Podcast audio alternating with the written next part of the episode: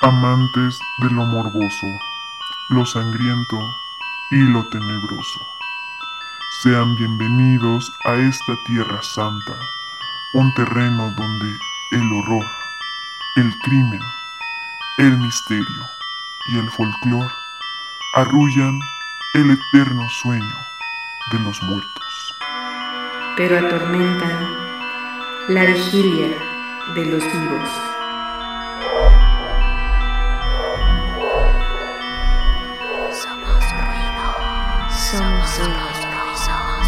Somos ruido. Somos. En radio estridente desde el campo santo. Comenzamos.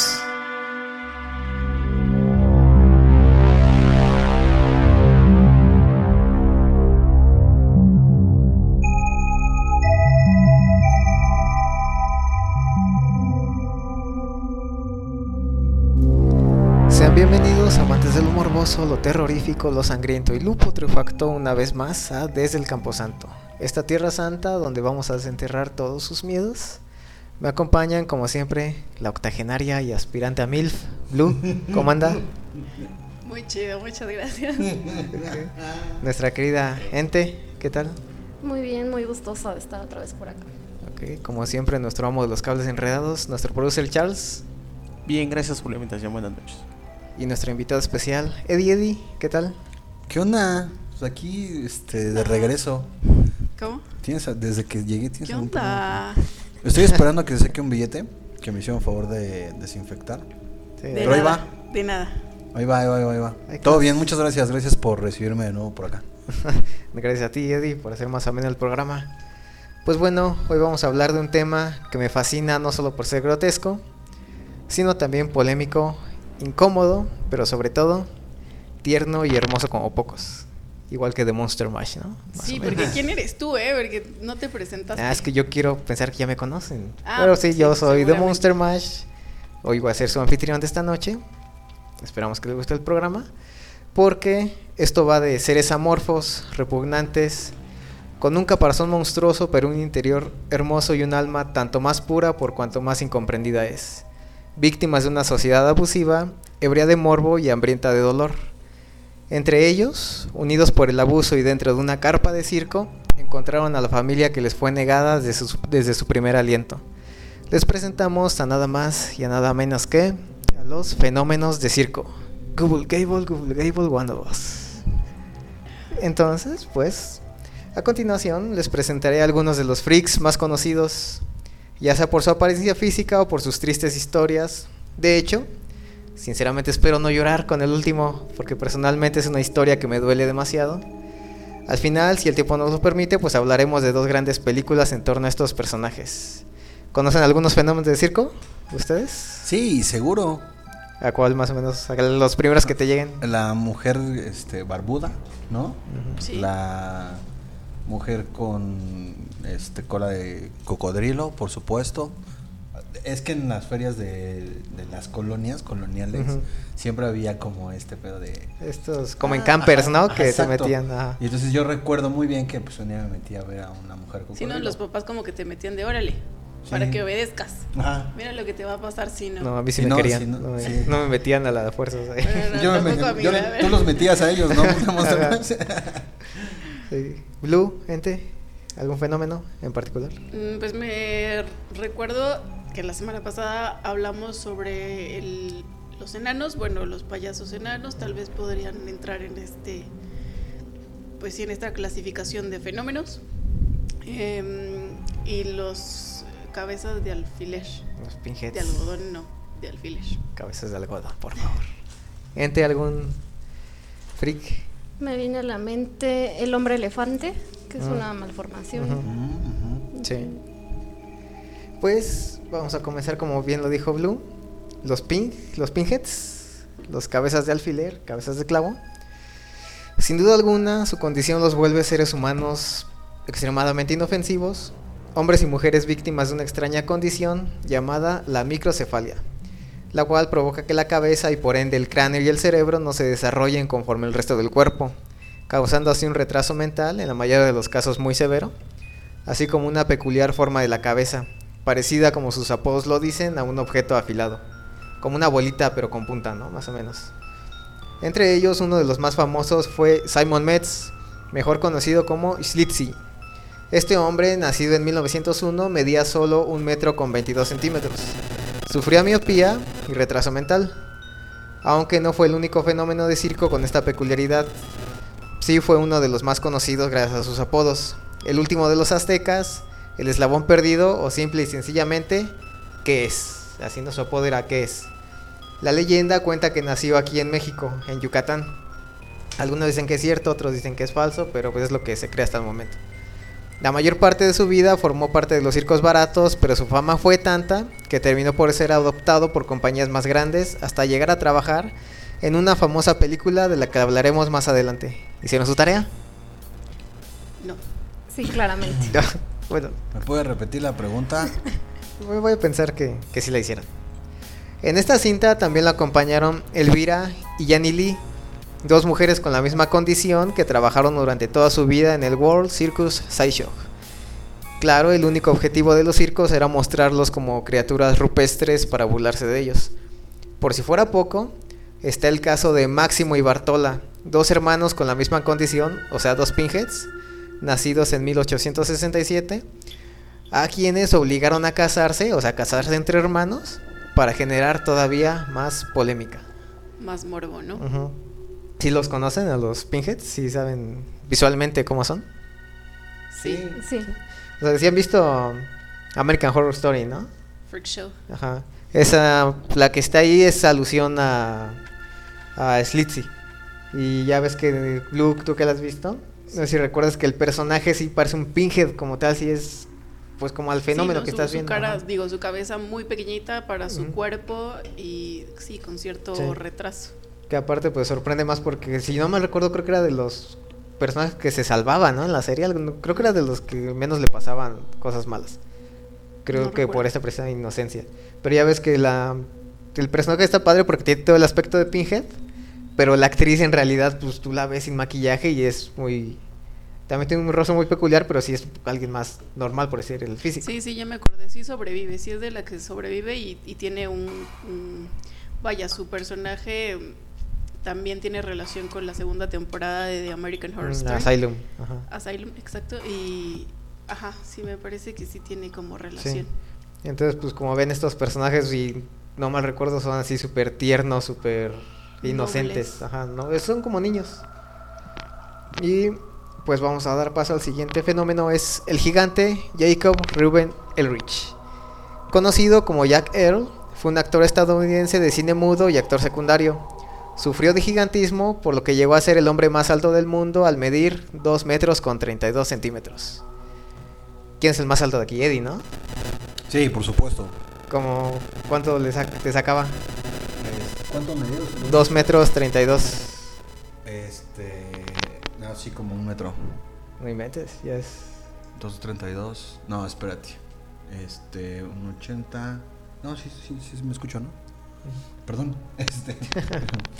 eh, sí, como unos 50, sí, sí, sí, 50 y algo de centímetros. O sea, como dos cabezas. No, aún así. No. No, porque sí es. Bueno, No, sí te sacaba un, un buen tramo. Como, tres- Porque las matemáticas. como no- tres. Pues mínimo un susto sí te sacaba. Aunque su carrera, sí- bueno, la carrera circense de este hombre fue de 14 años, terminó por convertirse en vendedor hasta morir a la edad de 46. O sea, tampoco es como que ¿Y qué, tanto. ¿Y qué vendía? Pues lo que era como artículos varios. Nada más era como, así como un. ¿Pero ahí en el circo o.? No, ya fuera de- Ah, del circo. Y contrario al gigante, tenemos después al general Tom Tom. Contrario a Earl, el hombre más alto del mundo. En el otro extremo tenemos a este sujeto quien, tras 40 años de giras y tras haber comenzado su carrera apenas a los 5 años de edad, logró amasarse de una gran fortuna gracias a su aspecto físico de nada más y nada menos de apenas 60 centímetros de altura. En 1863 terminó por casarse con otra mujer de aspecto similar al suyo, conocida como la pequeña reina de belleza. La boda se celebró en la famosa Casa Blanca durante el mandato de Abraham Lincoln. Entonces, pues, ¿qué, ¿cuántos? Qué 60 mediático, qué, qué escándalo. Aparte, pues sabías que era una boda que ni siquiera por buena onda, ¿no? Sino nada más pues por el morbo Mm, de, exacto. de que el Abraham Lincoln o la gente ahí en Casa Blanca, pues dijera, yo quiero ver a pues dos personitas de 60 centímetros. Sí, el pues, circo estuvo en la Casa Blanca, Ajá. definitivamente. Sí, se convirtió en algo mediático, como bien comentas. Blue. Sí, aparte sabemos bien que la gente con dinero, quién sabe qué filias, traumas puede hacer detrás de las paredes. Qué enfermo. Con dinero, sin dinero, ya no se sabe. Pero aparte, ¿cuántos son 60 centímetros? ¿Como dos latones? Así de Victoria. ¿Tres? Eh, tres. Tres deben ser tres. Tres, tres, tres latones. Ni mentes. Pero pues también el hecho de... Qué barata le salía la peda, seguramente, eso sí. o sea, Yo creo que sí, un medio latón. Casi como... Se empezaban con un gotero. Estuvo más manchado, ¿eh? No, eso sí. Sí, fue suficiente de tu parte, Eddie. Ah, No, no es cierto. claro que no. No, pero sí. Sí, como decimos, me imagino que la boda fue más que nada por morbo que por quererles hacer el favor, ¿no? Aparte, imagínate la, la víbora de la mar. Ah, o sea, te quejas de mis chistes, güey, No, los tuyos están peores. Perdón, me traté de evitar. Esa no era una víbora de la mar, era una lombriz de la mar. Una solitaria. Una solitaria de la mar. Bueno, pues entonces, Un azotador de la mar. Un cien pesito. Un cien, Ay, no, cien no. de la. Ay, los que han visto la película del cien pies humano, esa imagen es como que muy, muy grata, ¿no? Pero bueno, tratémoslos con un poco más de respeto. Salud de Monster Mash. Si yo fui, ¿qué fue eso? Aquí nadie está tomando cervezas y eso es lo que preguntan. Vamos con Johnny Eck. Eck es el claro ejemplo de cómo sacar provecho de tus debilidades. Debilidades entre comillas. Pues al haber nacido sin la mitad de su cuerpo gracias a una extraña enfermedad que impidió el crecimiento de su médula espinal, prácticamente era un hombre que solo existía de la cintura hasta la cabeza. Es decir, no tenía piernas. Si así de la cinturita para abajo no, no había nada. Era el puro tronco. Ándale. Y no porque no jugara bien fútbol, ¿no? Sino así era el tronco. no bailara bien. O sea, me quiero evitar los chistes eh, crueles y de Monster me inspira. Perdón, de repente salen. Ok. Bueno, este fue otro de los actores de la famosa película a la que llegaremos, pero además se ganaba la vida como mago. O sea, él hacía trucos. O más que ser mago, era partícipe de un espectáculo por ahí. ¿Cuál creen que ¿Desaparecía sus sido su- piernas? ¿Cómo? ¿Desaparecía sus piernas? Más o menos algo así. Era nada más y nada menos que el de ser cortado en dos a la mitad. Ay, güey. el clásico donde te metes en la caja. Ahí pues ya todos sabemos que hay dos personas, ¿no? Del lado de las cajitas. El que está normal, del torso para arriba, pues era Egg. Y abajo pues era alguien más que ahí mueve sus piecitos. Pero pues sin duda es todo un ejemplo de optimismo, alegría e inteligencia. ¿Han sacado provecho de sus debilidades, muchachos? Sí. ¿Cómo que? No, no sé, ustedes también. No, no, a ver, tú dijiste Como librarme de una pregunta que no... Como librarme de una pregunta con otra pregunta. Ese es tu talento inútil número 86. Lu, ente. No, yo creo que más bien de mis cualidades. Sí, es más, más de ah. las cualidades. Sí, sí. Bueno, es que yo debilidades pues no tengo, entonces. Ay, la soberbia. El ego, el ego está Ah, cañón. sí. Hay que cambiarle por ende a la ego, así no. Sí. Como siempre utilizando sus artimañas de mujer, supongo. Claramente. Se han- No, a ver, espérense, iba a formular una pregunta, pero creo que la estaba haciendo mal. ¿Usted, ¿Ustedes han sido presas de la debilidad de alguien? O sea, que ustedes hayan dicho, ah, sí, me picó los ojos. Abusó de. Bueno, no abusó de abusar. De, Sí, o sea, nada más se aprovechó de mi Sí. inocencia, ¿no? de alguien así que ustedes se acuerdan, chicas. No, que me No. acuerde, no. Mm, que igual que me acuerde, ¿no? O tal vez si lo hicieron, lo hicieron tan bien que ni yo me di, me percaté, ¿no? De, de ello. No sé, tú, Eddie. Supongo que si la preguntaste es porque tal vez. No, no, no, sí, ¿Quieres solo que te fue. la pregunten? Solo fue duda. Respóndela. No, les juro, solo fue duda. ¿Eso es una lágrima? Quizá- Quizá igual lo hicieron tan bien este, que no me di cuenta. Sí, supongo que ese es el chiste, ¿no? De un buen estafador, por así decirlo. Pues así como eh, que sacaba provecho de sus habilidades, también está Ella Harper, la chica camello. ¿Cómo se imaginan que era esta fenómeno por el apodo de la chica camello? Con una gran joroba, Sí. Sí, igual. No, era una especie de cuau, ¿no? También. dos grandes boobies en la espalda. Dos, dos sobresotas, por decirlo. Güey, yo quiero, o sea, yo no, quiero ser tampoco. diplomático en esta plática y Estamos hablando de camellos, ¿no? Los camellos tienen nombres, ¿no, verdad? Para empezar. Espalda. Tetillas. Ah, no, sí, en la espalda sí podría ser. No, no sé. No. Ah, Bueno, y- y su alguna deformidad en la cara, en la parte de la quijada, no, no, algo se me, me imagino así. no, no, no la atinaron. Pues vean, ella nació en 1870, padeció una enfermedad que ocasionó que sus rodillas se doblaran hacia atrás. Como estiren su mano, su codo, doblenla hacia arriba, pero en vez de hacia arriba, hacia abajo. O sea, gracias a lo cual podía adoptar una postura animal que la asemejaba a un camello. Tras hacerse de cierta fortuna, se casó con Robert L. Sevely. A los 36 años se convirtió en madre de una niña, aunque esta murió en noviembre de ese mismo año. La niña, no la chica. Desgraciadamente su dolor no acabó allí, ya que en 1918 el matrimonio adoptó a otra bebé que también falleció con tan solo 3 meses de edad. Debido al fallecimiento de las pequeñas y a su condición física de, de chica camello, le fue prohibido el tener hijos al considerarse que no era apta para ello. Murió el 19 de diciembre de 1921. ¿Qué creen que sea más doloroso, Blue? ¿Sus rodillas o que hasta una chica como ella salió y tú todavía no? Creo que ya. Ya iba a, ya iba a contestar algo. No lo sé, no sé, no, no, no he tenido hijos, así que no sé, supongo que sí es muy doloroso. Oye, y de Monster, ¿no se sabe de qué murieron las niñas? No, por lo que investigué nada más decían que habían muerto. Tal, a veces este es un ejemplo de lo que decimos de que le ponen creo que más importancia a la deformidad, al hecho de que alguien pues, no sea normal, a investigar otras causas. Pero no, al menos yo no creo que ella las haya matado, ¿eh? Así... Pero Ah, igual y si fue algún descuido, ¿no? Porque pues una dices, órale, quizá fue por el mismo tema genético de su mamá, que tuvo algún tema, pero la segunda que era adoptada, que no era de, de- de sangre, pues ¿por qué? Y a los tres meses, pues está cañón.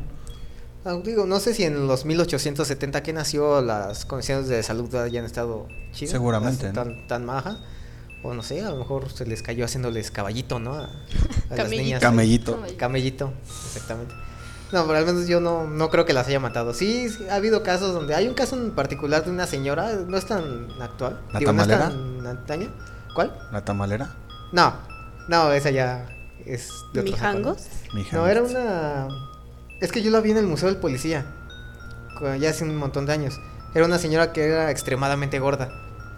Y ella lo que hacía es que cuando los niños dormían se, se, se acostaba No mames, se arriba de los acostaba en- niños. Ay, perdón. ¿Se acostaba encima de ellos? Ajá. Y bueno, hacía que murieran de asfixia. Y creo que lo que buscaba era como Conscientemente. cobrar. Ajá, sí. O sea, aprovechando el peso, lo que ella buscaba era pues matar a los niños así con el peso subiéndoseles arriba. Entonces digo, ella, ella sí es como digo, no era normal, su sobrepeso pues se debía a un descuido de ella físico, pero o sea, ella sí mataba a los niños. Conscientemente mataba a los Alevosía. Digo, la, chi- la, la mujer camello, no sé, algo me dice que no, que no fue lo hacía. Que era noble, Ajá. como justo te expresaste de todos los Sí, de todos los fenómenos. Pues vamos con la siguiente. Es Myrtle Corbin, la chica con cuatro piernas. ¿Cómo se la imaginan? Ya, obviamente con cuatro piernas, pero ¿cómo se imaginan sus cuatro piernas? Pues a lo mejor dos chiquitas y dos normales. Como ¿no? normal. Así. Ajá, como podría ser. ¿Sí? ¿Están de acuerdo? Eh, no, no sé, yo creo que le... co- ay, ¿No creen que puede Yo- estar yo en la creo que le- frente o algo así? Yo creo que no se le desarrollaron las otras dos piernas y las tuvo ahí como colgando. ¿Por qué se le van a desarrollar otras coso. dos piernas? Es que es, es la chica de las cuatro piernas. No, a lo mejor ah, hubo como otro feto ahí que no se hizo. Por eso yo, di- yo digo que igual le colgaban así como las ¿Del brazo? piernitas. No, de las, de las piernas. Como No aretitos, ¿no? Por así decirlo. Ah, Ah, ajá. mira, pues por eso son de aretes, supongo, ¿no? Las piernas. Por ya. favor. Todo va teniendo sentido. Bueno, pues Myrtle nació todo en Texas, de hoy. Estados Unidos. Tengo que pedir disculpas por mis No, no, no, no, otra no, está Ah, bien, bueno. estás en tu Es que ya se me hace costumbre, perdón. Myrtle nació en Texas, Estados Unidos y fue nombrada como la chica de cuatro piernas.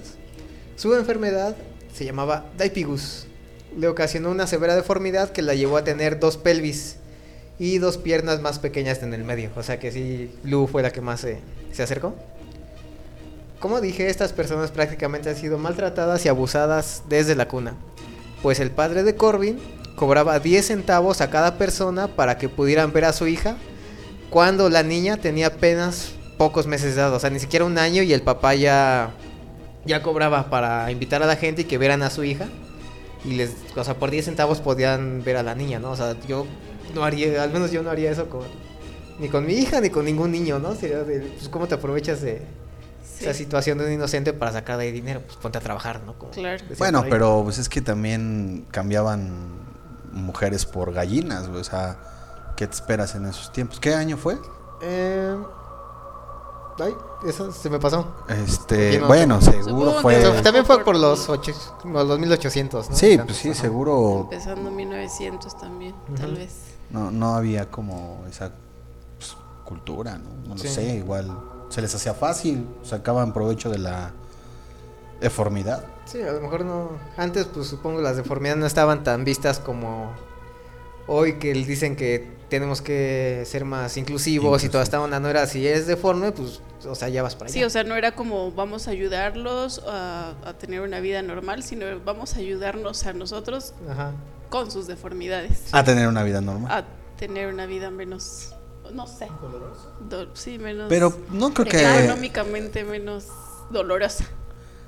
Pero si le están exhibiendo no creo que les duela. No, o sea, es que no es el hecho de que les duela, sino el hecho de lo moral, ¿no? Lo, lo ético, ajá. Es decir, pues sí como... Es como si uno de nosotros tuviera un accidente. Tocaría madera, pero no hay madera. Ah, no sé, ya la vi. Y no sé, ¿Qué quedamos... pasa? La madera, la madera, la mesa es de madera. Sí, es que yo vi el vidrio, Claro. perdón. Acá. Puedes hacerle por abajo. Si te encuentras un chicle, lo quitas. no, no ver la madera. Pero si es como si tuvieras un accidente y al día de mañana nuestros papás empiezan a ayudarnos.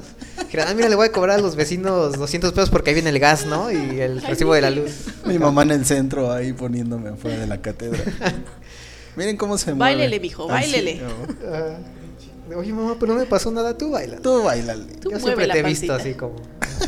Bueno, lo bueno para Myrtle fue que a los 13 años, si bien fue ingresada en el circo, a los 18 se casó y se retiró de la vida pública teniendo una vida feliz. ¿Tuvo hijos? Eh, no decía si tuvo hijos o no. Nada más decía que a los 13 años se ingresó al circo, estuvo ahí 5. A los 18 consiguió a su papucho y ya se la llevó a vivir felizmente. A eso aspiro yo algún día. ¿Que te lleve un papucho? Que, que también. Si me van a dar la vida que merezco. sí, si me van a dar la vida que merezco. Era un papucho. ¿Cómo, cómo? También deja tu número. Ah, ya, ahí está. En los comen- Ya ah, ya está. no, Ah, muy si bien. supieras los mensajes que me han llegado. Ya, ya las- tienes las solicitudes. propuestas. Casting. Nada más porque todavía no llega quien me merezca, ¿no? Si yo me hubiera ido con los seguidores de ahí.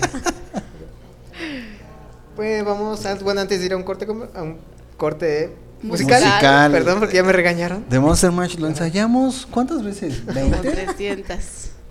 Perdón, bueno, un corte musical. Antes de irnos ahí vamos a hablar de los últimos fenómenos para dar paso a otros que van a tener que ver cuando regresemos. Son Daisy y Violeta Hilton. Fueron dos gemelas unidas por parte del torso, protagonistas también de la película de la que hablaremos al final. Su madre la rechazó al nacer, así que encontraron un hogar junto con su partera Mary Hilton. Claro, no sin que antes ésta las comprara para después aprovecharse de ellas y cobrar para que las vieran. Se dice que ganó millones gracias a esto. O sea, ni siquiera cientos o miles, ¿no? Sino que sí, en esa época fueron millones los que la gente pagaba. Bueno, había tanta gente que quería ver un fenómeno que pues, podías ganar millones con eso. Ni siquiera siendo parte de un fenómeno de circo, sino teniéndolos ahí en tu casa. Pues, aunque estas gemelas se separaron legalmente de Mary, lástima que no físicamente ellas, su fama se fue opacando al grado de que tuvieron que poner un negocio de hot dogs, pero que al ser catalogadas como monstruos por los clientes, pues se fueron a la quiebra por las pocas ventas de que nadie les quería comprar. O sea, nada más por el simple hecho de ver que eran gemelas pues, así unidas por la carne pegadas, pues decían, no, yo no voy a ir ahí. Ajá, o sea, a mí me da asco, ¿no? Qué asco comerme mi... Darle la mordida a mi jocho y estar viendo a la dueña ahí toda... Qué loco, o sea, pero seguro era muy rápida la atención. Mientras una Sí, le pues, ponía por mayonesa, la otra le ponía la salchicha. Y chingas salían. A mí esa historia me revocó como a la, la historia que cuenta García Márquez de la increíble historia de la cándida Heréndira y su abuela desalmada, desalmada, que la vendía y también prácticamente como un circo tenía su carpita y la gente pues no precisamente viéndola pero sí pues sí la- sacaba dinero de o sí se costeaba Dilo, de... como sea, se la prostituía. la- ¿no? bueno, Ajá. sí. Aparte, era, si yo también recuerdo el cuento, era, bueno, la pequeña novela era con todos los del pueblo, ¿no? No, Creo que hasta iban o algo así. Que si había Sí, filas, mencionaban que había sí, filas. ¿no? filas inmensas para pues para ver a Erendira. Me recordó como eso. Sí, o sea, el hecho de aprovecharse, Sí, ¿no? no, De- no era un fenómeno Erendira, Ajá. pero sí tenía filas para, para acostarse con ella y pues su abuela pues la vendía prácticamente. Sí, no- no sé, no sé qué te haya evocado los hot dogs, pero... No, o sea, la historia de, de las chicas que, que las compró su partera y para venderlas después, o sea, como para... Sí, es lo que hemos mencionado desde el principio, ¿no? El hecho de que una condición física, Sí. que se supone que es un problema, una malformidad, Bueno, que sea pues usada... me quise ver interesante. Ah, bueno, ya. Pero es que tu reacción después de cinco minutos... acá. Sí, pero- Aparte estuvo bien profundo su comentario. Sí, ¿Sí? sí. No, sí, no. Es la primera, es la primera vez que la escucho hablar muy seria. De Disculpen. algo. La primera vez que Me quise, participo. me quise ver muy pinche intelectual. y no lo soy. No, sí, por supuesto, yo sí considero que fuiste intelectual. Sacando, sacando un libro que ni que. No se me recuerda.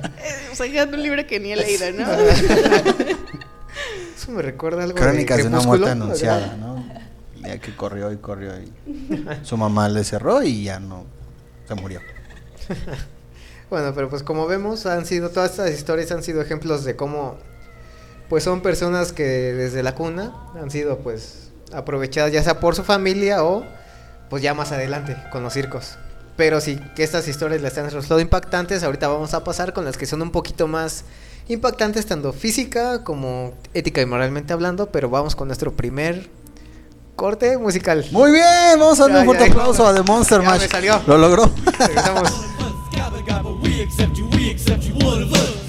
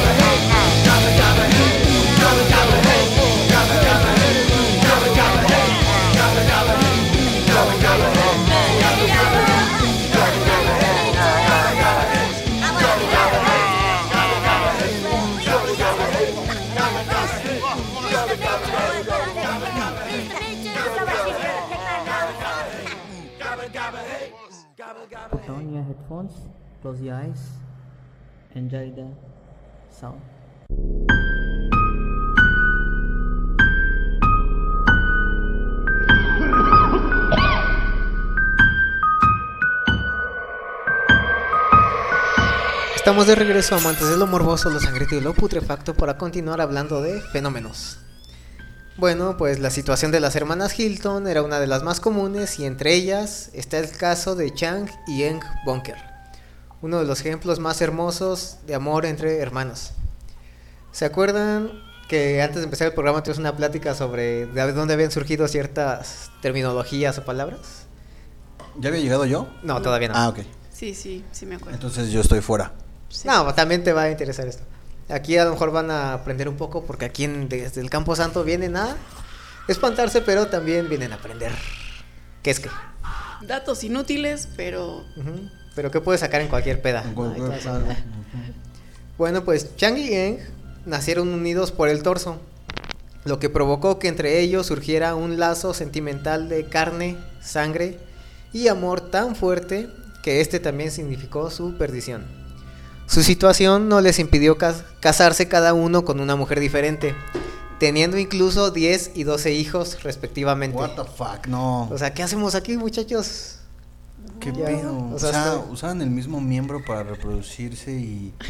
¿Cómo sabían? No, o sea, era? solamente estaban unidos por un, digamos, Una como un trozo de, Ay, ajá, ay, de no, carne o por, algo así. por eso. Pero, o sea, sí tenían cada Ah, quien sus dos ah, piernas ya. y todo eso, ajá. Sí, o También me sea, O sea, Recuerda estaban un así como. cortometraje. Ya, ajá. al de Robert Morgan, tú has de saber el nombre del cortometraje. El- ah, sí, la Hermanos, separación se ah, llama. la ajá. separación. Sí, también está muy chido ese. Luego les dejamos ahí el link en el Ay, grupo. Pero, Pero, ¿cómo, aparte, ¿Cómo procrearon esos 21? aparte para procrear tenías que estar con la cuñada al Por lado, eso, ¿no? y Y, eso- y los hijos también ahí cuidándolos, no sé. O sea, no se equivocaban las cuñadas así de repente. Ay, Tal vez era un juego interesante, ¿no? Sí, Ay, seguro. ¿no? Ajá. Eh, Creo que quién me- eres? Me toca con el gemelo, ¿no? Y Sí. no sé qué onda. O sea, ya se le hubiera entrado. Ay. Oye, las, ¿cómo, ¿cómo se peleaban con sus parejas? ¿Se peleaban?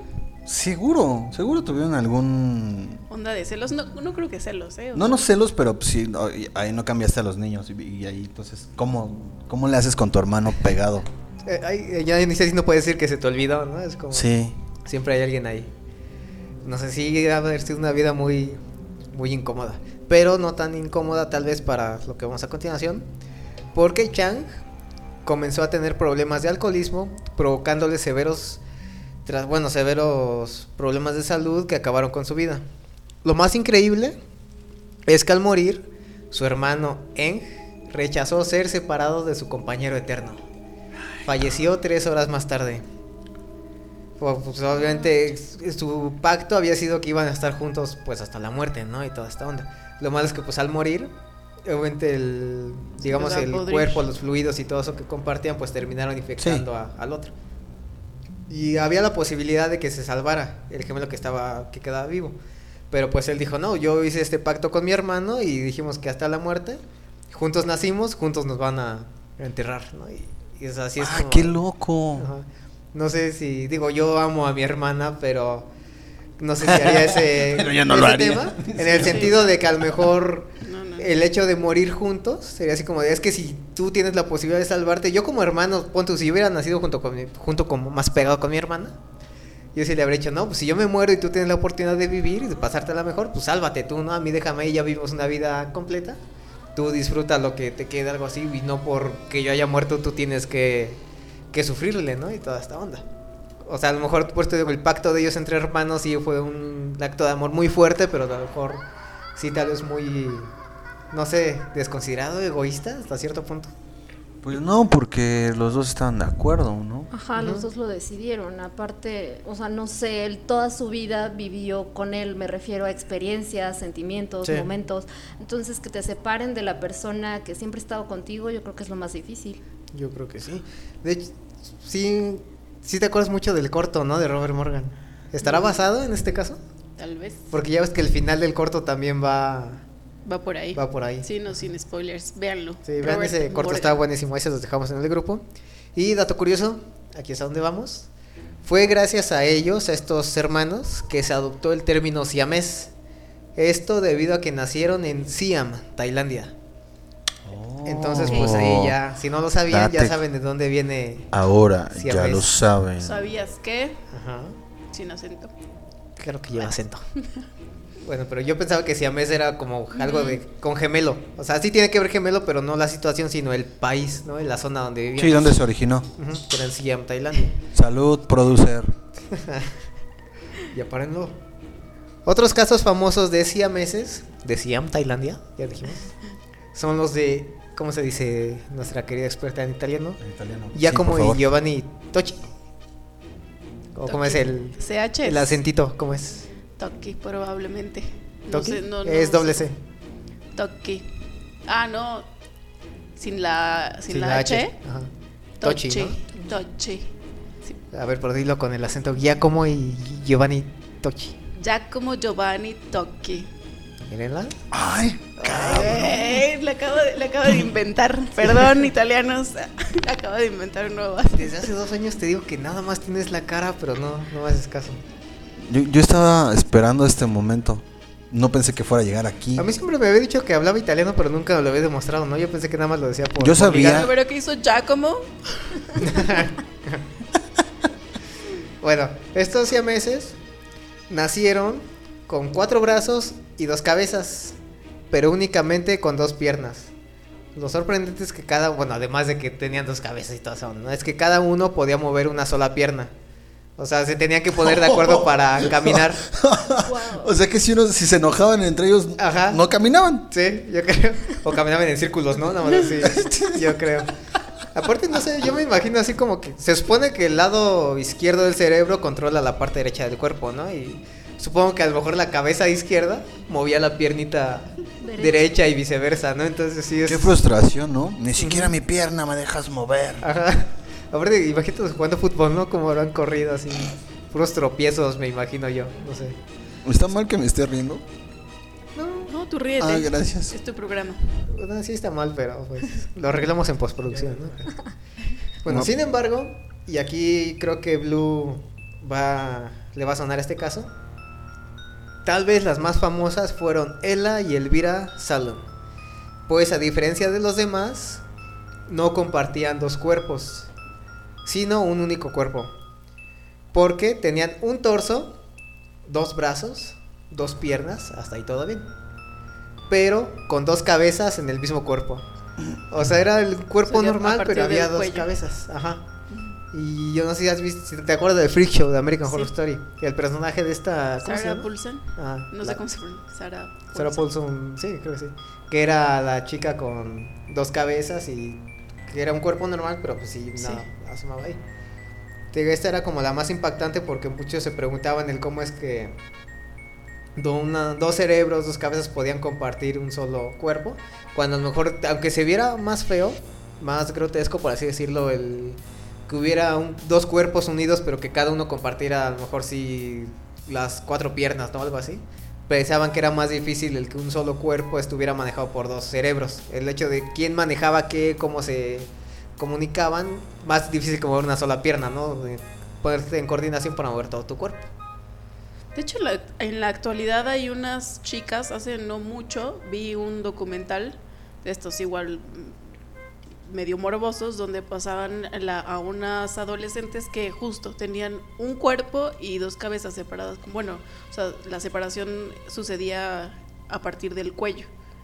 Entonces, Ah. nos, o sea, voy a investigar cuál es su nombre o cuáles son sus nombres, pero sí, en la actualidad todavía hay un caso que yo sepa. Ah, Pero sí a estar muy raro, ¿no? No, no me imagino cómo se...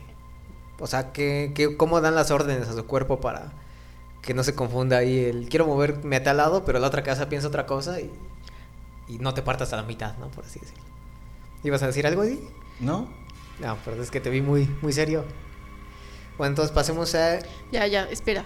Se llaman Abigail y Brittany Hensel, en, eh, de Estados Unidos, de Minnesota. Ah, ¿Cuándo ¿cómo? nacieron ahí? Dice. Dice, ¿no? ¿Cuándo? ¿Perdón? ¿No dice la fecha de nacimiento? Sí, seguramente sí. Em, Como los eh, 80s. de 1990, nacieron el 7 de marzo Ah, no del año 1990, o sea, no estamos tan alejados. O sea que ahorita haciendo... tienen el 30 2020. años más o menos. Ah, no inventes. O sea, sí no es tan... Tan raro, por así decirlo, en los todavía, casos. Me parece que sí. Sí. pues igual habrá que conocer su, su Tienen caso. dos cabezas y dos columnas vertebrales que se unen a la pelvis. Ah, no, a lo mejor pues. Bueno, igual chequenlas. Si está. Bueno, no las chequen. es que está Véanlas, muy ¿no? morboso. Conózcanlas. Pero este es el lugar perfecto para la morbosidad. Yo lo sé, pero. Ok, no las- quería lo ponemos en el grupo, ¿no? También Sí. para que las conozcan. No Ahí en la fanpage. Ok. La siguiente es Jim Libera. Aunque no es propiamente un siamés, su condición es bastante morbosa, por así decirlo. Porque a este hombre se le conoció como el hombre de doble cuerpo. Aunque no es que tuviera un hermano siamés. Vaya, no. Ni siquiera un hermano vivo. Sino más bien era un gemelo parásito unido a su cuerpo a la altura del pecho.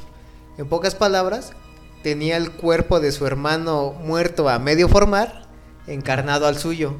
Prácticamente era una bola de carne amorfa, como Blue, pegada a él. O sea, sí era así como... Cuerpats. Me encanta el amor que se tienen ustedes dos. Ah, sí. Pues de hecho hay un libro de Stephen King que se llama La mitad oscura que más o menos trata ese tema. Su hermano, eh, bueno, siendo fetos, uno digamos que absorbe al otro y se queda en su cerebro. Entonces lo que hace que sucedan ahí un par de cosas tenebrosas y algo raras. No lo he leído, pero me imagino que es como que No, si escuchara voces, ya así a bote pronto diría que, que sigue, ¿no? A su hermano. el que- Así es.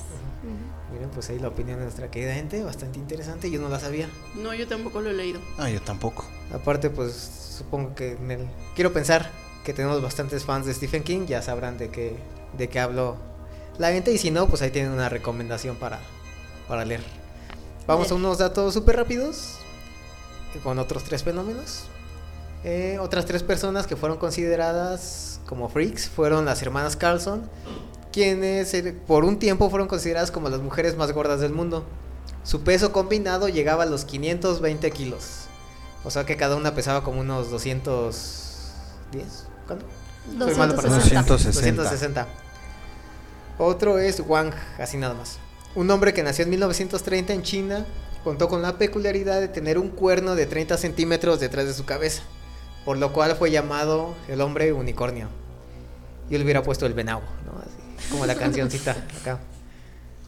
Y un tercero es Juan Baptista dos Santos. Pongan atención muchachos porque esto les va a interesar. Era un portugués que nació con tres piernas, dos penes y tres escrotos. Todo un macho man. ¿Y por qué nos tendría que interesar nosotros? Para que aprendan de cómo, Ah, cómo eran sus lecciones, supongo. no, para ti, querido producer. El producer anda también ya. El ¿Ustedes qué producer ya está salivando. ¿Ustedes qué harían, muchachas, si vieran a Juan Baptista dos Santos? Si lo viéramos, pues nada. Tal vez tu pregunta era otra. Bueno, si estuvieran en acción, Ajá, a ver, sí, eso sí es interesante. No, lo sé. la ¿cómo actuarían? O sea, si vieras así. No, no sé. Pero, A ¿qué se ver, ¿qué harías tú? Yo sí me sorprendo y le tomo una foto, ¿no? Así, no, y mira. en la intimidad. Pues sí le pregunto, a ver, ¿cómo? A ver cómo. A Ajá, ver, porque aparte supongo que los dos penes estaban juntos, ¿no? O sea, Que No sé. no sé, yo me no, no creo que fuera fácil. ¿Qué, qué cosa? No, o sea, estaba bien porque El- el descansaba el dice primer que round. Uno reemplazaba a otro. Era por relevos, ¿no? Yo creo. Eh, o sea, se aventaba un round y sin broncas podía irse con el segundo. Yo creo. Y así alternar, o sea, era un... Macho men. Macho más, Sí, como macho. decimos. Exacto. Muy bien por el... Esos tres minutos, ¿eh? No, de tres, no. Bien dicho, producer. Nada de que sus tres minutos ni nada señalando a Eddie. Yo no sé qué tipo de relación tengan ustedes. No, no lo sé, yo tampoco. Ya me estoy espantando. Por eso cuando hace rato el profesor mandó un besito hacia el aire y yo dije, ¿quién fue? Ah, Y ya, ya vi que era para, para el buen Eddie Eddie. Pues bien, ya conocimos algunos de los más raros. Creo Ahora que, creo fuiste el único que me extrañó, ¿verdad, producer? El programa pasado. Ah, con razón estaba llorando. Ah, ¿estaba llorando? Ni, ni Sí. habló. Ah, no, No, de hecho nadie habló. Hay que, hay, creo- todos te extrañamos. Ay, Sí. gracias. Bueno, pues, como les digo, ya conocimos a dos de los a algunos de los más raros. Ahora vamos a conocer a los últimos dos. Uno que no personal me demuestra que el verdadero monstruo es la sociedad, o mejor dicho, aquellas personas que escondidas bajo su normalidad se sienten con derecho a juzgar lo anormal. En el otro extremo tenemos a otro hombre que en cambio es un monstruo en todo el sentido de la palabra.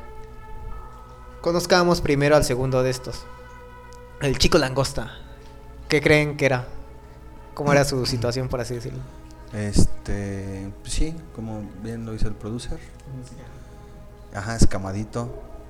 Este, ¿Con escamas? o- Las langostas no tienen escamas. ¿sí? No, quizá puede ser un referente a algo. es que era una langosta Marítimo. fenómeno. Ajá. O, o- o más bien unidos sus. Sí, sus Dedos, sus ¿no? dedos, Sí. ¿no? Ajá, ¿Te acuerdas sí. de Freak Show también, Sí, Blue? Ah, sí pues ya también era el protagonista, sí, por eso no quise contestar. Porque Sí. ya- Bueno, pues de nombre Grady Franklin, Franklin Styles, hijo de la sexta generación de la familia Styles en nacer con ectrodactilia, lo que provocó que sus manos y pies parecieran tenazas. Deformidad que sumada a los constantes abusos de su padre lo hicieron convertirse en un hombre alcohólico y violento. Para que se den una idea, pues unen sus dedos, nada más formando como si fueran tres únicos dedos. Tipo Así como. Star Trek. Ajá, como haciendo el saludo o despido de Star Trek. Ah, como las manos del pingüino de Ah. Ándale. Batman, Ajá. ¿no? Sí, exactamente. De Danny DeVito. De Danny DeVito, exactamente. Sí. Entonces, pues, es que esto no solo fue ¿no? en sus manos, sino también en sus pies. Pero aparte de sus pies, ocasionaron que se hicieran como popotitos, ¿no? Que se doblaran, así, como resortes. Esto, como les digo, le hizo que en las manos y en los brazos desarrollara una gran fuerza. Lo que hizo que fuera demasiado fácil golpear y maltratar a sus hijos y a su esposa. Esto, sumado a su mal humor, tampoco le hizo muy difícil el que matara a mano armada al que iba a ser, al que iba a ser su yerno en 1978 antes de que se casara con su hija.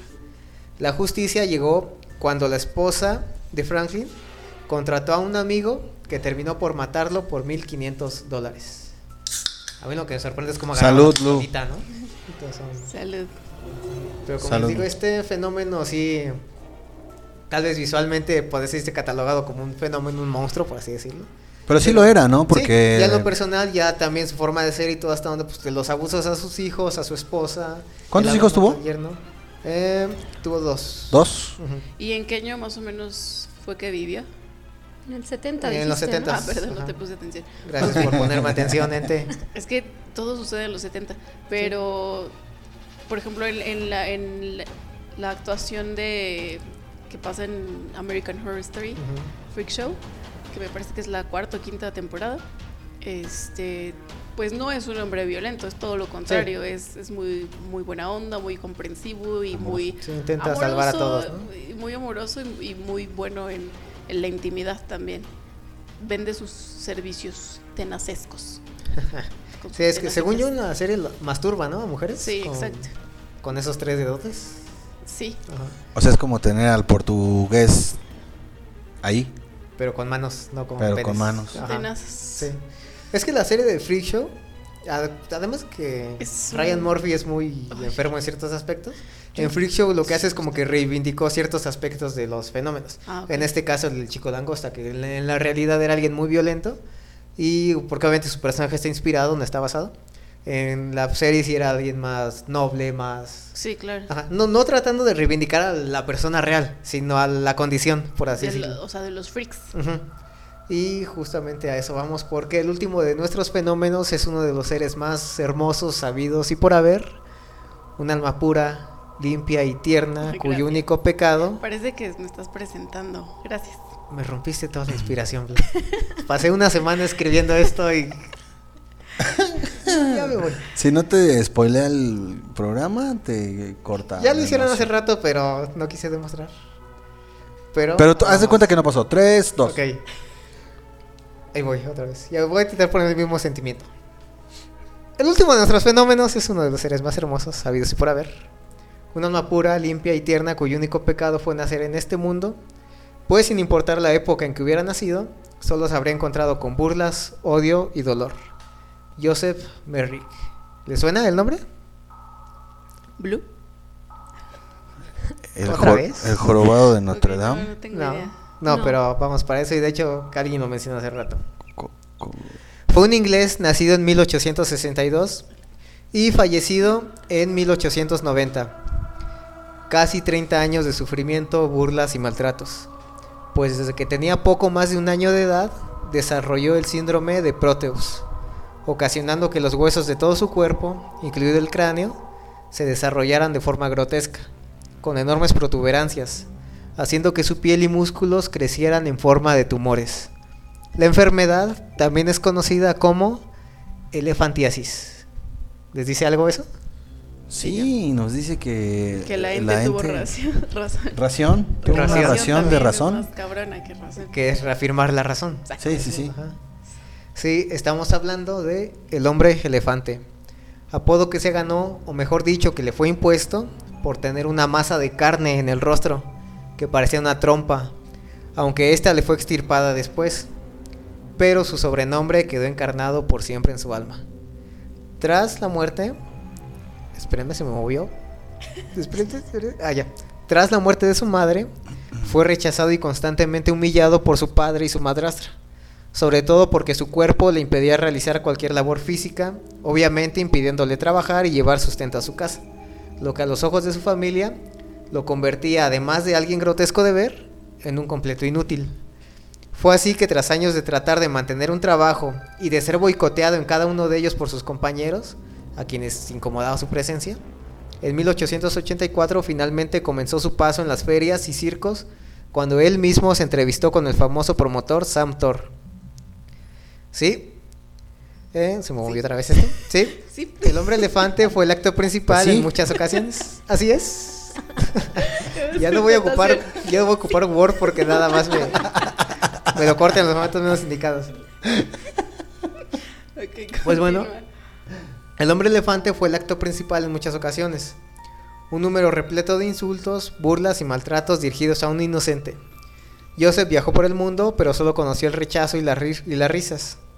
Incluso las autoridades varias veces prohibieron su acto, no por compasión, sino porque era considerado indecente y ofensivo para otras personas. Un hombre forjado en la crueldad.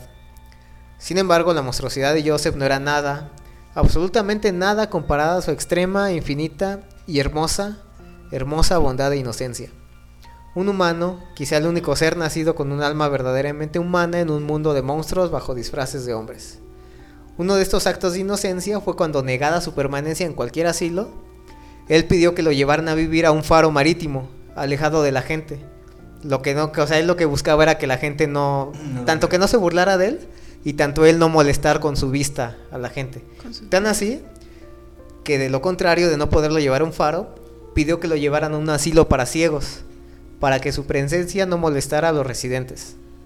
Si necesitan más pruebas de la inocencia y credulidad de Merrick, está en que el hombre pensaba que su enfermedad se debía a un mal desde la gestación, cuando según él, su madre sufrió de un gran susto provocado por un elefante al momento en que ésta fue empujada entre las patas del enorme animal durante la exhibición. Según Merrick, ese susto fue el causante de su enfermedad. O sea, en pocas palabras, él creía que su enfermedad no era algo congénito, sino que se debió al susto que su madre sufrió al espantarse precisamente con un elefante. Y al haber sido un elefante, por eso su, su aspecto, así como de piel y tumores y toda esta onda. Fue su amistad con el médico Frederick Treves lo que le consiguió un poco de paz, pues gracias a él y mediante las donaciones de la clase alta al London Hospital, pudo permanecer allí casi de por vida. Donaciones que no sé si hayan sido buena onda o nada más como decir, ah, mira, somos ricos y queremos dar prueba de que ayudamos a los más necesitados, ¿no? Y toda esa onda. Seguramente. Quiero pensar, quiero pensar que era lo primero, pero seguramente fue lo, lo segundo. Además, finalmente pudo dedicarse a sus dos grandes gustos, la escritura y la lectura de novelas románticas. Una vez en el hospital comenzó a recibir visitas que buscaban conocerlo y no solo burlarse de él. Todos sus visitantes expresaron que eran recibidos por el hombre más dulce, tierno, atento y educado que pudieran haber conocido. Es más, se dice que en una ocasión rompió en llanto cuando una mujer le dio por primera vez la mano y no mostró asco, sino cariño. Joseph Merrick, así, Joseph Merrick, con todas y cada una de sus letras, y no el hombre elefante, murió el 11 de abril de 1890 a los 27 años de edad, cuando se quedó profundamente dormido. Su enfermedad y desproporcionado cuerpo ocasionaban que no pudiera dormir recostado, sino sentado. Esa noche el destino fue cruel, o tal vez piadoso, pues una mala postura al dormir provocó que terminara asfixiándose. Otros estudios indican que el peso de su cráneo terminó por romperle el cuello. Sea cual sea la causa, esa noche, con la muerte de Merrick, el mundo perdió no un poco, sino un océano de su brillo. Larga vida a Joseph Merrick. El hombre elefante. Borges. Ahí vamos. Ni Borges se hubiera Bendito expresado de tal manera. Es que este sí, ese fenómeno sí me duele, ¿no? Sí me Sí, llega. ya, sécate las No, lágrimas. o sea, Pero sí, lo vale. me llegaste, güey. Sí. Eso, eso esperaba, eso quise ser. Porque sí, te digo, la historia de Merrick sí es muy, muy cruel. O sea, fue un hombre que desde antes de la gestación ya estaba sufriendo prácticamente. Toda su vida, él único que dio a los demás fue bondad, fue cariño, fue ayuda. En cambio, pues lo único que recibió fueron maltratos, burlas, golpes, incluso el hecho de ser negado por su familia, solamente por la condición física, ¿no? O sea, cuando aquí te estaban diciendo que él siempre te trató bien, cuando la misma clase alta y toda la, o la misma clase baja decía que nunca les daba motivos para que fuera maltratado, sino que siempre los trató bien y que en cambio nada más por el aspecto físico pues lo hacían a un lado, le ponían trabas y toda esta onda. Ah, porque cabe mencionar que uno de sus trabajos de Merrick era ser como vendedor ambulante, lo cual la gente ni siquiera se acercaba a comprarle por su aspecto. Pero no solo eso, sino que los mismos ambulantes le ponían trabas o no lo dejaban vender porque no querían estar al lado de una persona con ese aspecto tan, tan grotesco. Entonces por eso te digo, y aparte hubo un tiempo en el que vivió con su tío y su tío decía que le dolía mucho ver a Joseph salir todos los días con su carrito con chucherías y regresar con las mismas chucherías sin haber vendido nada. Pero que todos los días él fue intentando trabajar, intentando vender algo y que en cambio pues toda su vida recibió negativas, insultos, todo. Rechazo. Ujú. Entonces, pues antes de que me suelten las lágrimas, vamos con un corte musical. Esto va a ser el Circo de los Monstruos de los Carniceros del Norte.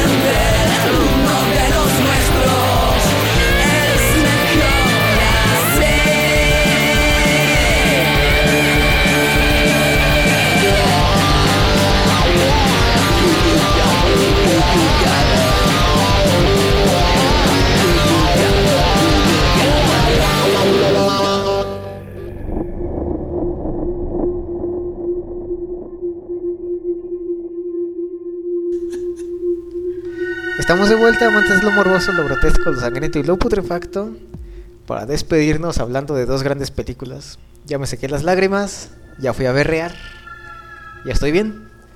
Pues la primera de ellas es, y espero que hayan hecho la tarea por favor, Freaks, cinta de 1932 del director Todd Browning, adaptación del relato Espuelas de Todd Robbins. La cinta cuenta la historia de los fenómenos de un circo, principalmente de Hans, un enano enamorado de Cleopatra, la bella trapecista. Su amor por ella lo llevaría al mundo de los corazones rotos. Un dolor bastante pequeño comparado al turbio final que Cleopatra tiene a mano de los fenómenos. Considerado hasta hoy en día como uno de los desenlaces más impactantes y explícitos en la historia del cine de terror. ¿La vieron? Sí. Eddie, ¿la viste? Sí. No. Ya no sirve mi micrófono. Pero, ¿la viste o no? Sí, sí, Ah, ya, este, perfecto. sí la vi. Sí, sí. ¿Qué te pareció, Eddie? Buenísima, buenísima. el- el- Sí, el- el- la historia está trágica, dramática y con mucho amor. Hans y Cleopatra. Dijiste lo que Ah, acabo de decir, ¿verdad? No, o sea, se pasó ok. Hans con Cleopatra y viceversa también. Obviamente. Estuvo fuerte. ¿El- ¿Tú la viste producer? No. Hay que ser sinceros. Así. que no movieras ese micrófono. Pero es que. No, Perdón. bueno, yo, yo la vi hace algunos años y Entonces no la viste ahorita. no. No hiciste la no tarea. precisamente, pero sí me, sí me acuerdo, sí me acuerdo. Ok, ¿Qué te pareció? Lo poco que recuerdas. Pues yo la vi un poco chica y sí me choqueó como ver a las personas que pues yo en ese entonces no conocía o no había... De hecho, hay algunas que ni siquiera he visto todavía en persona. O sea, vaya, no precisamente a la persona, pero sí con esas condiciones. Pero está muy buena, o sea, sí, sí toca temas bastante Turbios, ¿no? turbios. No, no turbios por como decimos el hecho de tratarlos, sino como los los maneja, los muestra, que te Sí. hacen sentir cierta incomodidad. Y justamente el final de Cleopatra creo que es lo más... Sí. Te digo que es un final para la época en la que fue hecha, te digo, en los años 30, en el 32, bajo, bajo presupuesto, bajo dinero, pero para aquí hasta hoy en día sigue siendo de los finales más impactantes del cine de terror, porque además de que sí es visualmente muy feo, sí te hace sentir algo, el qué le habrá pasado, qué le habrán hecho. Así que, gente, tu, tu comentario, ¿qué te pareció la película? Bueno, primero quería mencionar eh, algunos de los personajes que anterior, bueno, en los bloques anteriores mencionaste, eh, participan en esta película, Sí. ¿no? Tengo entendido. Ah, en cuanto a la película, sí, bastante, pues en algunos momentos crueles, am, también mostrando lo bueno de la, la hermandad que se hace dentro del circo, ¿no? Con los mismos eh, personajes igual, Sí. cómo se apoyan, cómo se cuidan, y pues es lo que lleva al, al- al final de la película, Sí. ¿no? Como incluso hacen sus tareas diarias, ¿no? El hecho de el torso, cuando prende un cigarro, sin tener manos ni piernas, Sí. sino únicamente la barbilla y toda esta onda, es como cómo se la tienen que librar para hacer acciones tan simples. Y que tú con tus dos brazos, tus dos piernas, precisamente porque las tienes no lo harías. Pero si lo intentaras hacer, no, estoy seguro que no podrías, no te saldría y toda esta onda. Entonces es el plus que tiene esta película. Porque, para empezar, fue duramente censurada en Estados Unidos en los años 30 y hasta por 30 años después en el Reino Unido. Tanto por su trama siniestra como por el hecho de haber usado a verdaderos fenómenos de circo, como mencionábamos, como protagonistas. Entre estos fenómenos, como bien lo comentó la gente, otra vez me spoileó, algunos de los que mencionamos antes están, por ejemplo, los Pinheads o las hermanas siamesas. Que como decíamos, ¿no? De las siamesas, a pesar que tuvieron éxito con esa película y toda la onda, terminaron vendiendo hot dogs y al último, pues en la miseria y muriendo solas ahí en su, su este, ay, ¿cómo se llama? Su camper. Entonces, pues sí, es como que la vida no los trató tan, tan bien después de la cinta, a pesar de que la película lo que intentaba demostrar era eso. El hecho de que fue, de ver que eran personas con aptitudes y una mente normal, pero solamente por limitaciones físicas, pues no, se les negó muchas oportunidades, ¿no? Que hasta hoy en día sigue pasando, creo yo, en varias instituciones, varios lugares y toda esta onda. Pues fue tanto el impacto que provocó Freaks en el público que incluso una mujer en ese entonces dijo haber sufrido un aborto espontáneo a causa del shock que le generó ver a los fenómenos participando en una película. O sea, el hecho de ver que no eran efectos especiales ni nada, sino que según esta mujer dijo que sí, el ver verdaderos monstruos, entre comillas obviamente, en pantalla fue lo que le provocó ese aborto espontáneo ahí en el cine, ¿no? Y ¿No se esto. llamaba la Dalia Negra o algo así?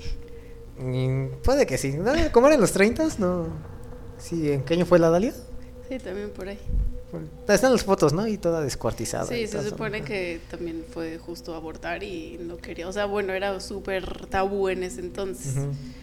Igual era un pretexto, ¿no? Del- Sí, así ah, casual, fui a ver una peli Sí. y aborté. Y así como era los- el tema que muestra la película y en ese entonces, si hoy en día sigue causando impacto, así como fue en los años 30, yo creo que sí, mucha gente decía de haberse hecho segunda, ¿no? El, ah, pues sí, mira, el impacto era tanto de ver a esos monstruos ahí en pantalla que sí te creo que hayas abortado ahí nada más por ver la, la cinta. Pues bueno, la segunda película es precisamente El hombre elefante de 1980, dirigida por nada más y nada menos que el papu de papus, David Lynch. Se trata de la adaptación de la vida de John Merrick a cargo de este director.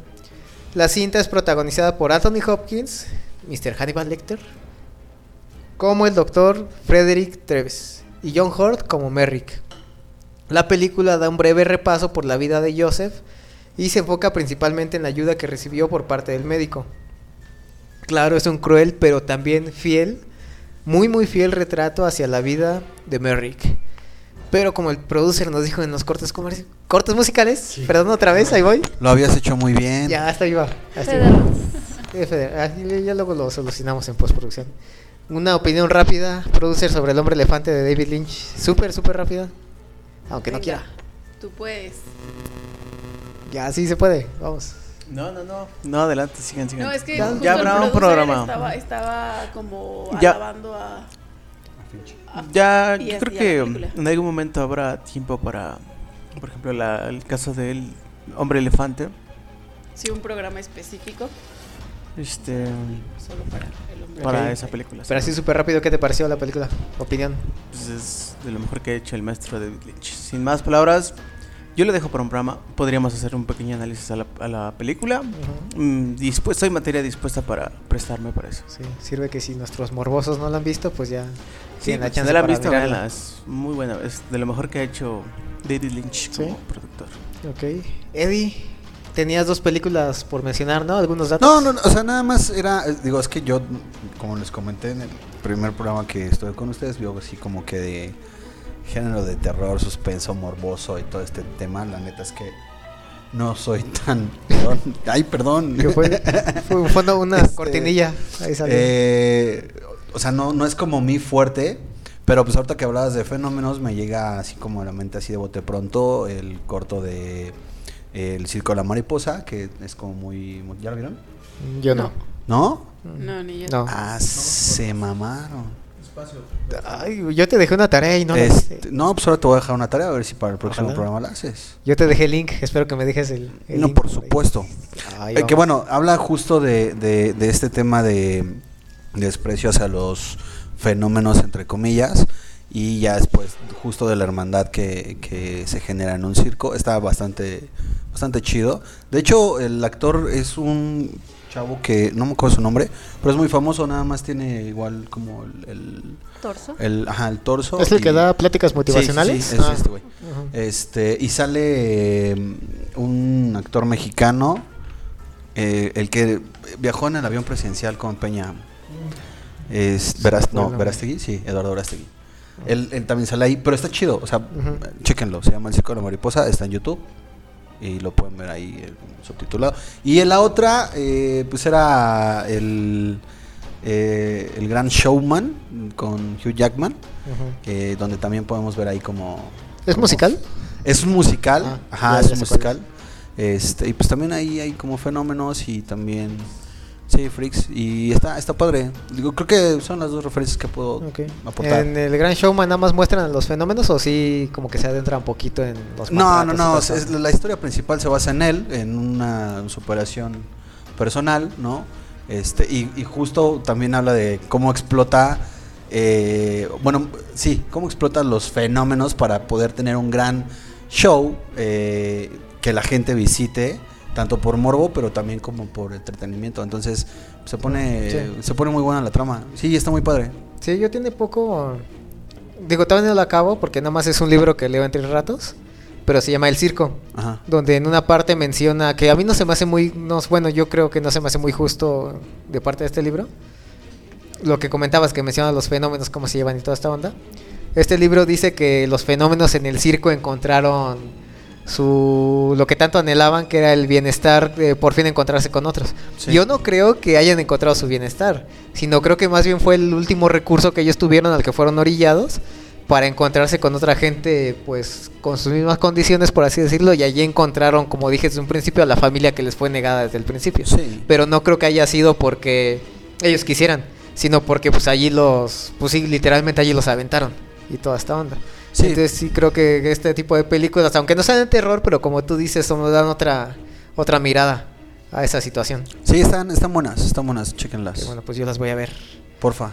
Pues unos últimos comentarios, Blue, gente. No, pues a mí me, en lo particular me encanta esa película de Freaks. Está muy, muy buena y también me rompió el corazón la, la historia del hombre tenazas. Como no recuerdo su nombre. ¿Nombre langosta?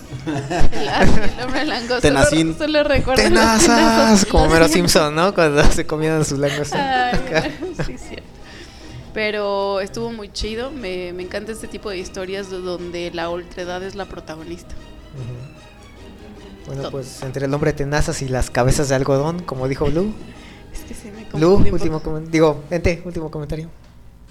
Pues sí, igual nos daría a pensar o valorar a las personas por lo que son y no su apariencia física, es lo que tendría que decir. La moraleja. Qué bonito, o sea, yo, yo con mis tonterías y la gente siempre las palabras exactas. Sí, ¿tú, tú siempre of dar un me. circo. Es una mujer de pocas palabras, pero Exacto, precisas. Certeras, concisas. Certeras. Prudencia, verbal de contingencia. ¿Y cómo decía De una sola pieza. Pues así es como llegamos al final de este entierro, Monsters. Un tema con el que seguro muchos de nosotros nos sentimos identificados. Después de todo, no por nada nosotros, los amantes del terror, de lo prohibido, de lo anormal, se nos llama freaks o frikis. Sin embargo, también recuerden que por muy anormales, entre comillas, que nos sintamos, por nuestros gustos tan peculiares, no somos más que parte de un grupo de cientos de miles de otros amantes de lo extraño, del horror, de una misma comunidad, sin, sin importar los gustos. No somos especiales, no, para nada. Los verdaderos freaks son aquellos que hemos visto aquí. Esos seres humanos humillados, golpeados y azotados por la vida y por la sociedad, por el único pecado de nacer diferentes a lo considerado bello, normal, cuyo único crimen fue ser inocentes en un mundo lleno de verdugos. Yo fui de Monster Mash, síganme en Instagram como de Monster Mash 92, Facebook y Twitter como de Monster Mash, las redes tridentes producer. Pues ahí en el navegador de Google o en cualquier navegador busquen Radio Estridente y ahí nos van a, bueno, les va a aparecer todas las redes sociales.